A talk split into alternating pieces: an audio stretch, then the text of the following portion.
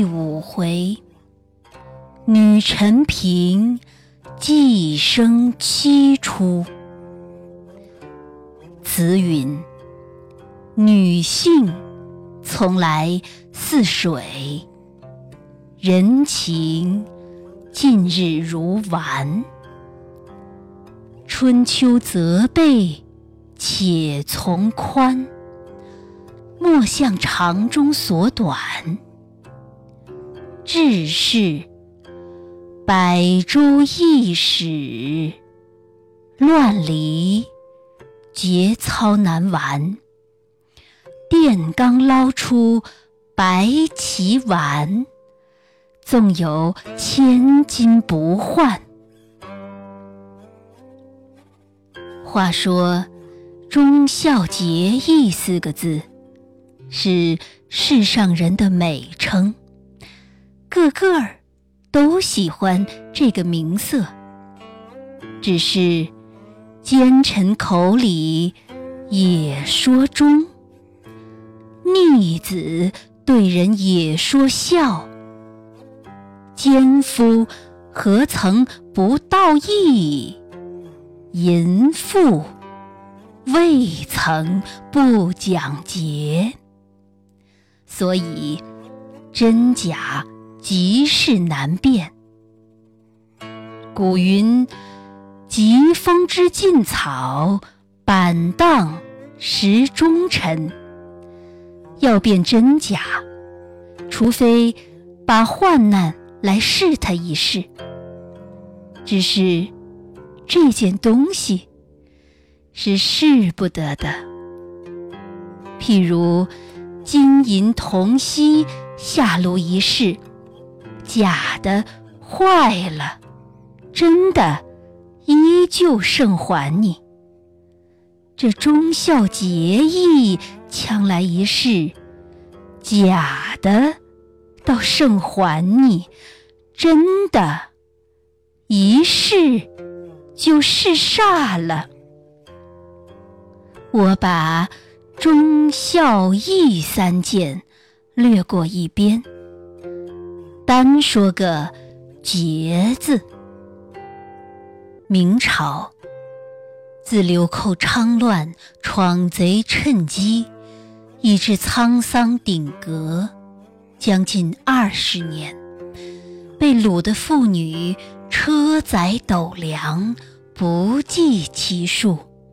期间，也有矢志不屈。或夺刀自刎，或严颈受诛的，这是最上一层，千中难得遇一。还有起初勉强失身，过后深思自愧，投河自缢的，也还叫做中上。又有身随异类，心系故乡。寄信还家，劝夫取赎的，虽则舔言可耻，又还心有可原，没奈何，也把他算作中下。最可恨者，是口厌肥甘，身安罗绮，喜唱夜调，怕说乡音，甚至。有良人千里来赎，对面不认原夫的，这等淫妇才是最下一流。说来叫人抚心切齿。虽曾听见人说，有个仗义将军，当面斩淫妇之头，雪前夫之恨。这样痛快人心的事，究竟只是耳闻，不曾目见。看官，你说未乱之先，有多少妇人谈真说烈？谁知放在这浴火炉中寻炼，真假都验出来了。那些假的。如今都在，真的半个无存，岂不可惜？我且说个誓不煞的活宝，将来做个画饼，虽不可为守节之长，却比那忍辱报仇的还高一等。看官，你们若执了春秋责备贤者之法，苛求起来，就不是。末世论的忠厚之道了。崇祯年间，陕西西安府武功县乡间有个女子，因丈夫姓耿，排行第二，所以人都叫耿二娘。生来体态端庄，风姿绰约。自不必说，却又聪慧异常。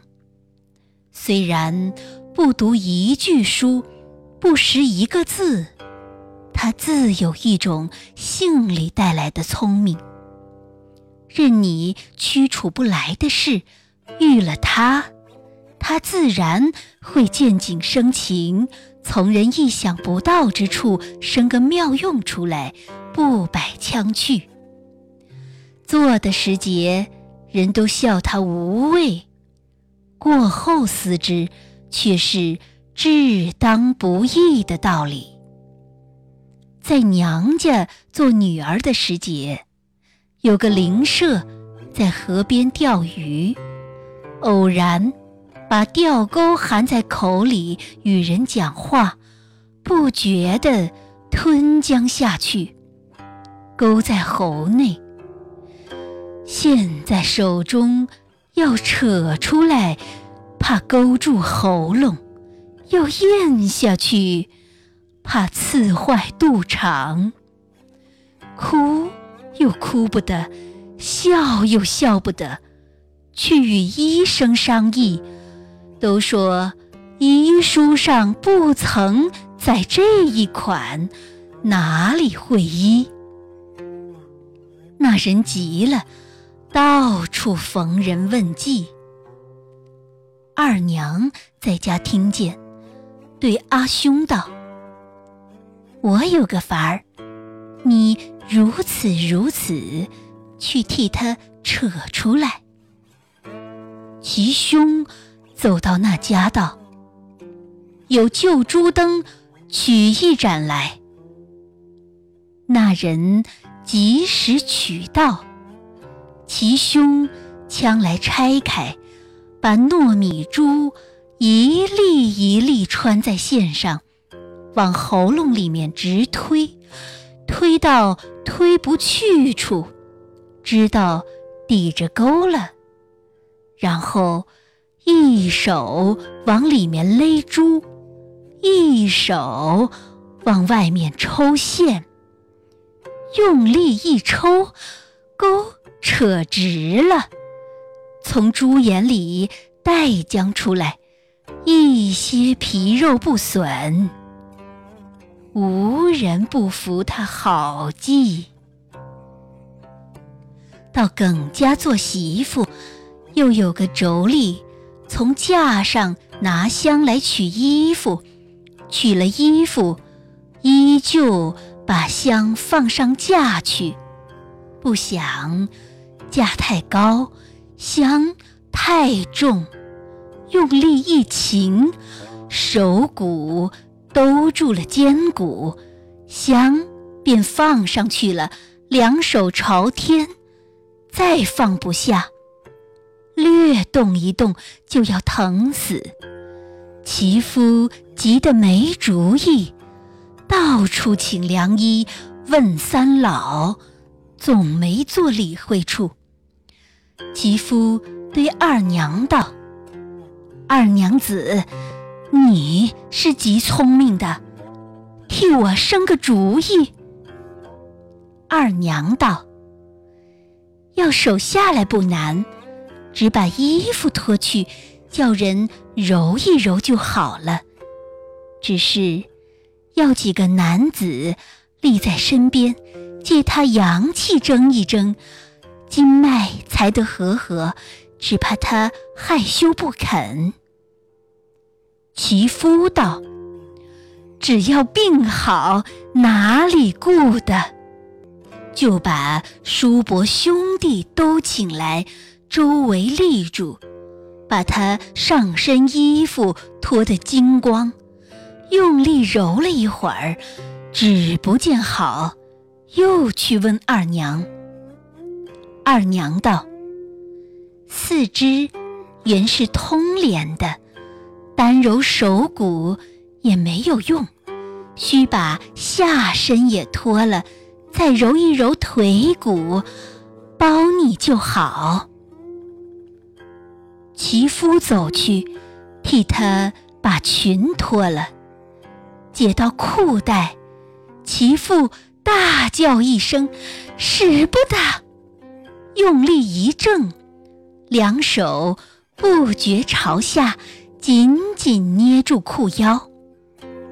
彼时，二娘立在窗外，便走进去道：“恭喜，手已经好了，不消脱吧。”原来，起先那些揉四肢、借阳气的话，都是哄他的，料他在人前绝息廉耻，自然。不顾疼痛，一怔之间，手便复旧，这叫做医者易也。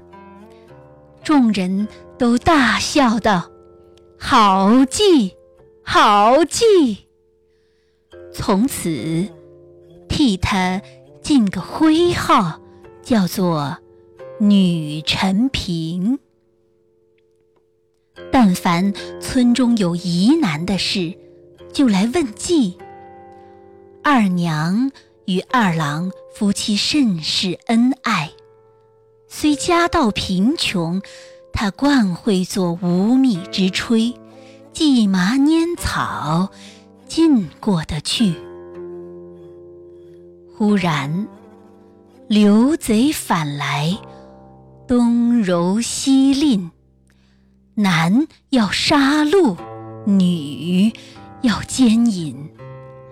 生的丑的，淫欲过去，倒还甩下；略有几分姿色的，就要带去。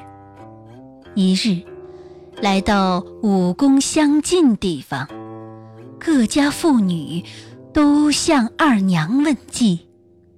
二娘道。这是千百年的一劫，岂是人谋算得脱的？各妇回去，都嚎啕痛哭，与丈夫永绝。也有寻剃刀的，也有买人盐的，带在身边，都说等贼一到，即寻自尽。绝不玷污清白之身。耿二郎对妻子道：“我与你死别生离，只在这一刻了。”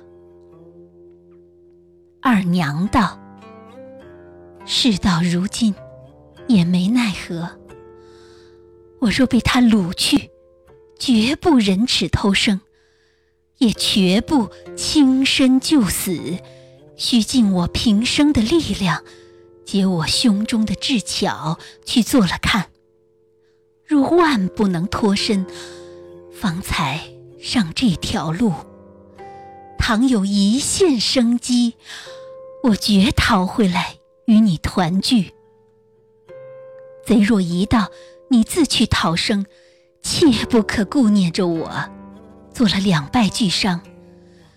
我若去后，你料想无银取赎，也不必赶来寻我，只在家中死等就是。说完，出了几滴眼泪，走到床头边，摸了几块破布放在袖中，又取十个铜钱，叫二郎到生药铺中去买巴豆。二郎道：“要他何用？”二娘道：“你莫管，我自有用处。”二郎走出门，众人都拦住问道：“令正作何料理？”二郎把妻子的话述了一遍，又道：“他寻几块破布带在身上，又叫我去买巴豆，不知何用。”众人都猜他意思不出。二郎买了巴豆回来，二娘敲去了壳，取肉缝在衣袋之中，催二郎远避，自己反梳头云面，艳妆以待。不多时，刘贼的前锋到了，众兵看见二娘。你扯我叶。只见一个刘贼走来，标标致致，年纪不上三十来岁。众兵见了，个个走开。二娘知道是个头目，双膝跪下道：“将爷，求你收我做了婢妾吧。”那贼头慌忙扶起来道：“我掳过多少妇人，不曾见你这般颜色。你若肯随我，我就与你做结发夫妻，岂止婢妾？只是一件，后面还有大似我的头目来，见你这等标志，他又要夺去。”哪里由得到我？二娘道：“不妨，待我把头发弄蓬松了，面上插些郭眉，他见了我的丑态，自然不要了。”贼头搂住，连拍道：“初见这等有情，后来做夫妻。”还不知怎么样腾热。二娘装扮完了，大队已到，总头查点各营妇女，二娘演示过了。贼头放下心，把二娘锁在一间空房，又往外面掳了四五个来，都是二娘的邻舍。交与二娘道：“这几个做你的丫鬟使婢。到晚，叫众妇煮饭烧汤。贼头与二娘吃了晚饭，洗了手脚。二娘欢欢喜喜脱了衣服，先上床睡。贼头。”见了二娘雪白的肌肤，好像馋猫遇着肥鼠，恶鹰见了嫩鸡，自家的衣服也等不得解开，根根衣带都扯断，身子还不曾上肚，那悄然一物已到了穴边，用力一抵，谁想？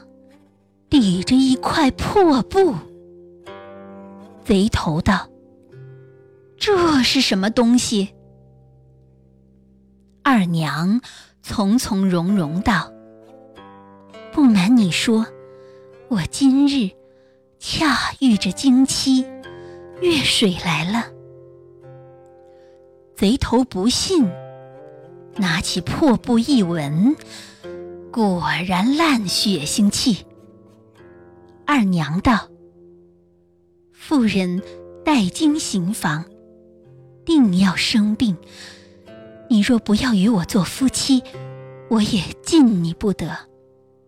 你你若果然有此意，将来还要生儿育女，权且等我两夜。况且眼前替身又多，何必定要把我的性命来取乐？贼头道：“也说的是，我且去同他们睡。”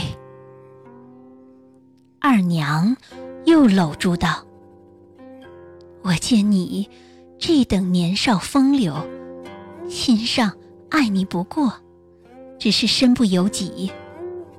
你与他们做完了事，还来与我同睡，皮肉靠一靠。”也是甘心的。贼头道：“自然。”他听见二娘这几句肉麻的话，平日官府招不降的心，被他招降了；阎王勾不去的魂，被他勾去了。勉强爬将过去，心上好不难丢。看官，你说二娘的月经为什么这等来的凑巧？原来这是她初出茅庐的第一季，预先带破布，正是为此。那破布是一向行经用的，所以带血腥气。演示过这一夜，就好相机行事了。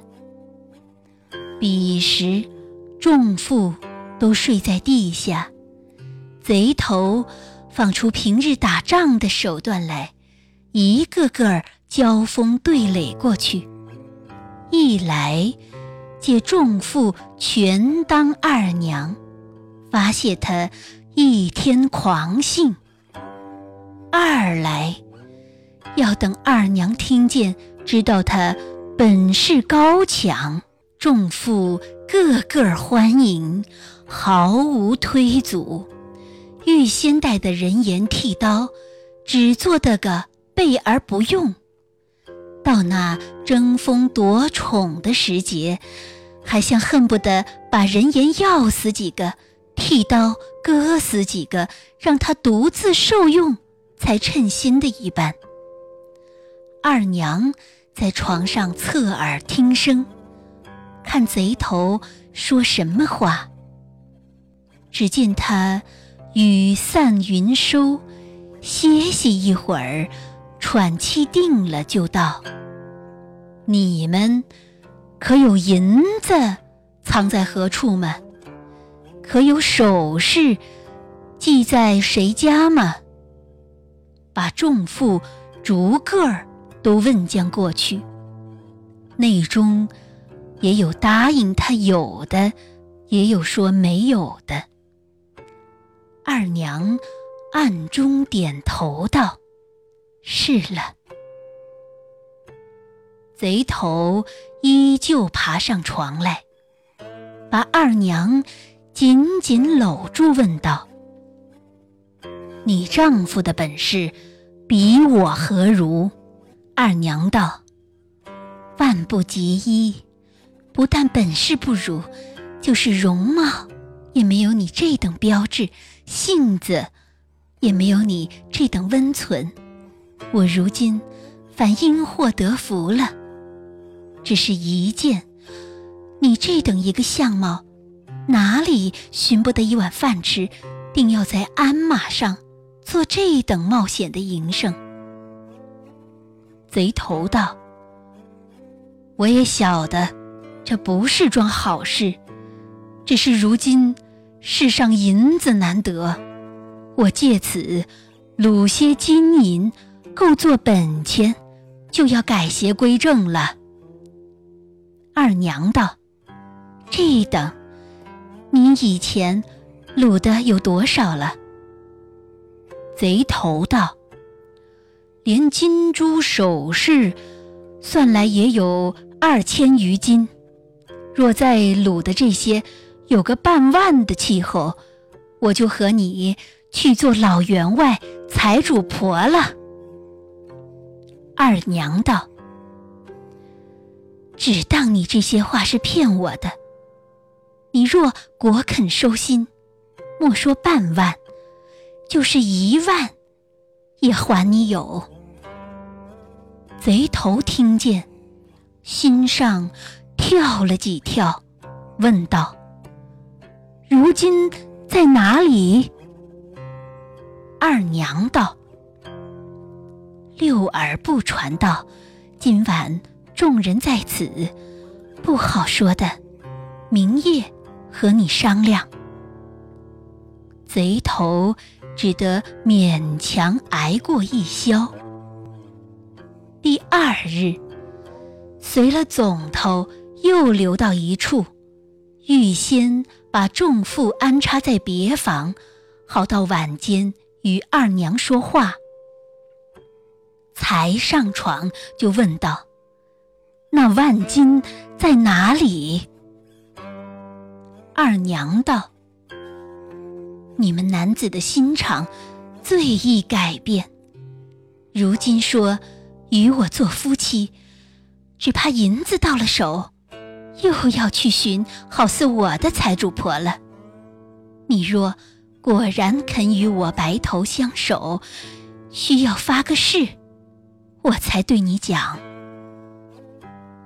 贼头听见，一个筋斗就翻下床来，对天跪下道：“我后来若有变更，死于万刀之下。”二娘搀起来道：“我实对你说，我家公公是个有名财主，死不多年。”我丈夫见东反西乱，事事不好，把本钱收起，连首饰酒器共有万金，掘一个地窖埋在土中。你去起来，我和你一试哪里受用得尽？贼头道：“恐怕被人起去了。”二娘道：“只我夫妻二人知道，我的丈夫昨日又被你们杀了，是我亲眼见的。如今除了我，还有哪个晓得？况又在旷野之中，就是神仙也想不到。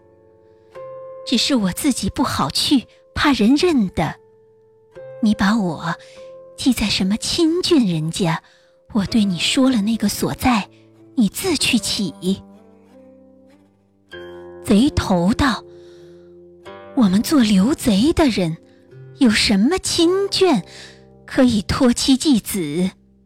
况且那个所在生生疏疏，叫我从哪里崛起？